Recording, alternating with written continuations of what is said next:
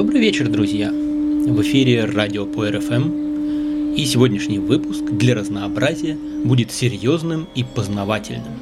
Мы будем говорить о черных чаях. Причем не о тех хорошо знакомых нам чаях, которые называют черными жители западных стран, а о тех чаях, которые называют черными в Китае, согласно официальной классификации чая по способу производства. На всякий случай напомню, что все многообразие чаев делится на 6 видов. Зеленые, белые, желтые, красные, черные и бирюзовые, они же улуны. Так вот, те условно черные чаи, которые в основном пьют европейцы и русские, например, индийский и цейлонский чай, с точки зрения китайцев относятся к красным – хунча. А черными чаями – хэйча китайцы называют нечто иное. Вот о них и пойдет речь. Черные чаи – нечастые гости в клубах чайной культуры. Даже редкие изысканные желтые чаи гораздо более известны, чем они. И возникший недавно интерес к черным чаям не обходится без истерической ажиотажной нотки и громких эпитетов. «Самый древний чай! Дедушка всех чаев! Прото-чай!» и тому подобное. Даже у наших завсегдатаев, привычных ко всему, лица заметно оживляются, когда речь заходит о черном чае. Эффект новизны и экзотичности – сильная вещь. Что же такое этот загадочный черный чай? Это постферментированный чай. Это означает, что в отличие от улунов и красных чаев, его цвет, вкус и аромат возникает не в результате самопроизвольной ферментации, а позже. И иначе. Природа поместила в чайный лист zip-файл, Вещества, способные при взаимодействии с кислородом воздуха давать самые разные комбинации оттенков вкуса и аромата. Мы, люди, оказались продвинутыми пользователями и научились распаковывать это хитроумное богатство. Но в случае черного чая в игру вступает еще и третья сила – бактерии и грибки. И это не какие-то специальные закваски, а естественная микрофлора чайного листа. Но для ее развития требуются особые условия – и вот тут мастерство человека, делающего чай, играет решающую роль. В хорошем черном чае желтые колонии грибка Euratium cristatum видны невооруженным глазом. Китайцы поэтично их называют дзиньхуа – золотые цветы. Эти грибки выделяют натуральные антисептики, подавляющие рост болезнетворных микроорганизмов. Поэтому настой черного чая не плесневеет. Этим же объясняется и его противоинфекционное действие. Черные чаи таким образом можно сравнить с сырами с благородной плесенью, а еще лучше с винами. Как и хорошее вино, большинство видов черного чая способны храниться долго, и это им только на пользу. Пуэр формально тоже относят к черным чаям, хотя традиционные шен-пуэры с большой натяжкой. Зато вот современные шу-пуэры – это типичные черные чаи. Но помимо пуэров, Существуют и другие черные чаи. Их делают почти в десятке разных провинций Китая, и методы, а с ними и результат, везде заметно отличаются. История разных видов черных чаев насчитывает от нескольких веков до тысячи лет. В старину они были так называемыми чаями приграничного сбыта, то есть продуктом, предназначенным для экспорта в соседние, менее развитые страны. Причем они пользовались спросом как в странах Юго-Восточной Азии, в жарком климате их целебные свойства были как нельзя более кстати. Так и на западе, в Тибете, и на севере, в Монголии, где их ценили главным образом за дешевизну и устойчивость к транспортировке и хранению. И в советское время экзотический и жутковатый для европейцев грубый плиточный чай, который пили буряты, калмыки и тувинцы, это и был черный чай. Даже само возникновение черного чая, согласно легенде, связано с путешествиями и торговлей. Рассказывают, что один караван везший по шелковому пути среди прочих товаров и чай, все время попадал под дождь. Чай намок и начал плесневеть, но выбросить его торговцам было жалко. По пути им попалась деревушка, жители которой маялись животом, страдая от дизентерии. И торговцы подарили им этот чай, уже не чая застать их в живых на обратном пути. Однако чай мигом поставил больных на ноги, и возвращающийся караван неожиданно был осыпан благодарностями. Торговля с Тибетом была взаимовыгодной. Чай попал в Тибет в 7 веке нашей эры, когда китайскую принцессу Вэньчен угораздил выйти замуж за тибетского правителя. К тому времени молоко и ячменное пиво успели порядком надоесть тибетцам, И новый напиток с восторгом приняли и вельможи, и простые кочевники. И сейчас день тибетца невозможно представить без нескольких кружек густого подсоленного чая с маслом яка. В свою очередь у тибетцев был товар, в котором китайцы отчаянно нуждались – низкорослые выносливые лошади. Без них все труднее было отражать набеги жестоких кочевников с севера. Так и возник чайно-лошадиный путь Чамагудао, длиной свыше 2000 километров, бывший живой торговой артерией тысячу лет. Значительная часть его представляла собой труднопроходимую горную тропу, по которой грузы несли люди, до 100 и более килограммов каждый. Чем тяжелее был груз, тем больше платили. Килограмм чая приносил семье носильщика килограмм риса. Пищей носильщиков был кукурузный хлеб и изредка соевый творог, одежды, лохмотья и соломенные сандалии, к которым на заснеженных перевалах привязывали самодельные шипы. Был установлен курс – один конь – 60 килограммов прессованного чая. К началу 13 века Китай каждый год обменивал более миллиона килограммов чая на 25 тысяч лошадей. Позже Китай уже не столь остро нуждался в лошадях, и чай начали обменивать на другие товары. Шкуры животных с высокогорных равнин, шерсть, золото и серебро, а главное – знаменитые снадобья, которые можно было достать только в Тибете. Эти снадобья популярны и до сих пор. Очень высоко в Китае ценится чунцао. Это зараженная грибом-паразитом гусеница, обитающая только в горных лугах на высоте свыше 3000 метров. Гриб, который на ней паразитирует, убивает ее и питается ее телом.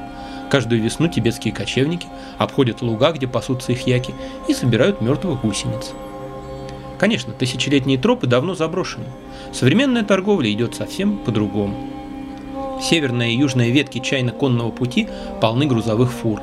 Торговая тропа скрылась под асфальтом автомагистрали, по которым на запад хлынули косметика и куртки, телевизоры и тостеры. Но чай для монахов привозят все из тех же районов Китая, а чунцао добывают только на тибетском плато. Китайские власти всегда старались контролировать приграничную торговлю чаем, чтобы достичь максимальной выгоды для себя, и никогда им это не удавалось полностью организовывались специальные пункты для обмена чая на лошадей и для взаимного одаривания подарками с тибетскими послами. Но и торговцы, и тибетские ламы шли кружными путями, заходя в соседние округа и нелегально покупали там чай, который был чрезвычайно дешев. Проще говоря, занимались контрабандой. Прошли века, но ничего не изменилось. Значительная часть русско-китайской чайной торговли происходит по этому же самому принципу. Подавляющее большинство нынешних черных чаев по-прежнему делается по старинке. Технология создания некоторых сортов не меняется из поколения в поколение, она не передается наружу, что придает черным чаям еще больший ореол мистичности. Хотя методика в целом проста, нюансы исключительно важны. Вы уже поняли, что для производства черного чая необходима влага. Но перед тем, как позволить сырости и грибкам сделать свое черное дело, чай, конечно же, собирают, прогревают для убийства зелени, сминают и скручивают. Для черного чая собирают грубые мясистые нижние листья, порой даже прошлогодние. Их аромат не так нежен и изыскан, как у молодых почек, зато они накапливают много полезных минеральных веществ. Кстати, те способы приготовления чая, которые необычны для нас и привычны для кочевых степных и горных народов, с маслом, молоком, солью, с кипячением на медленном огне, как нельзя лучше подходят для того, чтобы извлечь из чая максимум белков и минералов – частности дефицитных селена и фтора. Поскольку лист довольно старый и грубый, перед фиксацией зелени его дополнительно сбрызгивают водой. Потом прогревают в больших метровых котлах, попеременно ворошая его то руками, то специальной рогатиной. Затем, пока он еще горячий, медленно и тщательно сминают, и после этого наступает черед ключевой операции – водуэй – влажного скирдования. Куча прожаренных и смятых листьев высотой примерно в метр – накрывается сверху влажной тканью. Далее надо следить за температурой и влажностью внутри кучи. При пересушивании надо смачивать лист, при переувлажнении перемешивать и переворачивать кучу. И так может продолжаться до нескольких недель. Сигналом готовности служит изменение цвета листа на табачный. Соответственно, меняется и аромат. И после этого чай можно сушить как в рассыпном виде, так и предварительно спрессовав. Такова общая схема но в каждой провинции она обрастает своими подробностями. Вот примерно так делают чай Любао из Гуанси. Оттуда эта методика перекочевала в Юннань, став основой производства шупуэров уже в 20 веке. При производстве сычуанских приграничных чаев заменой длительному влажному скирдованию служит влажная прессовка, при которой в готовых кирпичах остается достаточно влаги для постепенного развития микроорганизмов. И напротив, более трудоемкой и тщательной выделкой отличаются черные чаи из уезда Аньхуа, провинции Хунань. Там после скирдования чай скручивается повторно, а затем прокаливается на сильном огне из сосновой древесины в специальной кирпичной печи семи звезд – и у него появляется специфический смолистый аромат, но более деликатный, чем у классического копченого сяоджуна. Однако это еще не финал. Чтобы добиться по-настоящему плотного и сладкого вкуса, чай проходит весь цикл обработки повторно, с тщательным контролем за соблюдением оптимальной температуры и влажности. И в результате чай приобретает характерный кисло-сладкий теплый вкус слегка забродившего вина или подкисших фруктов и ягод и удивительно долгое послевкусие. Хунаньские черные чаи очень разнообразны по форме. Они бывают как рассыпными, так и прессованными, в виде кирпичей разного размера и даже в виде круглых бревен в оболочке из пальмовых листьев и бамбукового лыка. При их прессовке в ход шли не только руки, но и ноги. Несколько человек буквально утаптывали такое бревно, непрерывно поворачивая, чтобы вместить вес в минимальный объем. При этом на поверхности бревна отпечатывались листья оболочки, и такой чай называли еще узорными рулонами – а наивысший сорт из отборного сырья, соответственно, повелителем узорных рулонов. Существовали столиановые бревна весом 3,7 кг и тысячелиановые 37-килограммовые рулоны длиной в рост человека. Последние несколько лет хунаньские черные чаи на подъеме. Власти оказывают чаеводам из Аньхуа всемирную поддержку, расширяется производство, появляется реклама, развивается чайный туризм. И результаты этих усилий радуют. Стали появляться очень достойные хунаньские черные чаи церемониального качества, которые вполне могут конкурировать с известными красными. Особняком стоит люаневый черный чай из провинции Аньхой. Во-первых, его делают не из грубых старых листьев, а из того же нежного молодого сырья, что и знаменитый красный цехун – во-вторых, вместо скирдования влажность, необходимая для работы микроорганизмов, обеспечивается изысканным, можно сказать, романтичным способом. Готовый чай неплотно прессуется в маленькие бамбуковые корзиночки и выставляется на ночную росу. Утром еще раз пропаривается с дымком, слегка подсушивается и закладывается на хранение на 2-3 года. Лишь после этого его можно продавать и пить. Черные чаи обладают заметными оздоровительными и даже лечебными свойствами. Они помогают легче переносить жару, защищают от кишечных инфекций, нейтрализуют токсины, регулируют содержание холестерина и сахара в крови. Вкус же черного чая прост и сложен, как все естественное.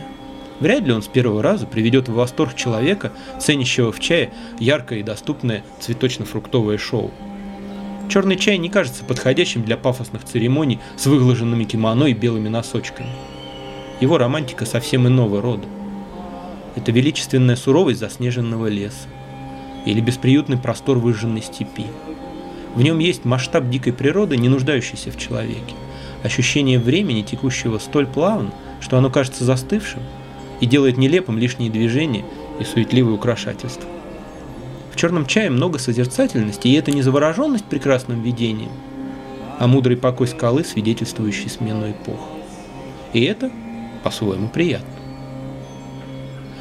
Ну как после этого не послушать настоящий монгольский фолк-рок, неторопливый и внушительный.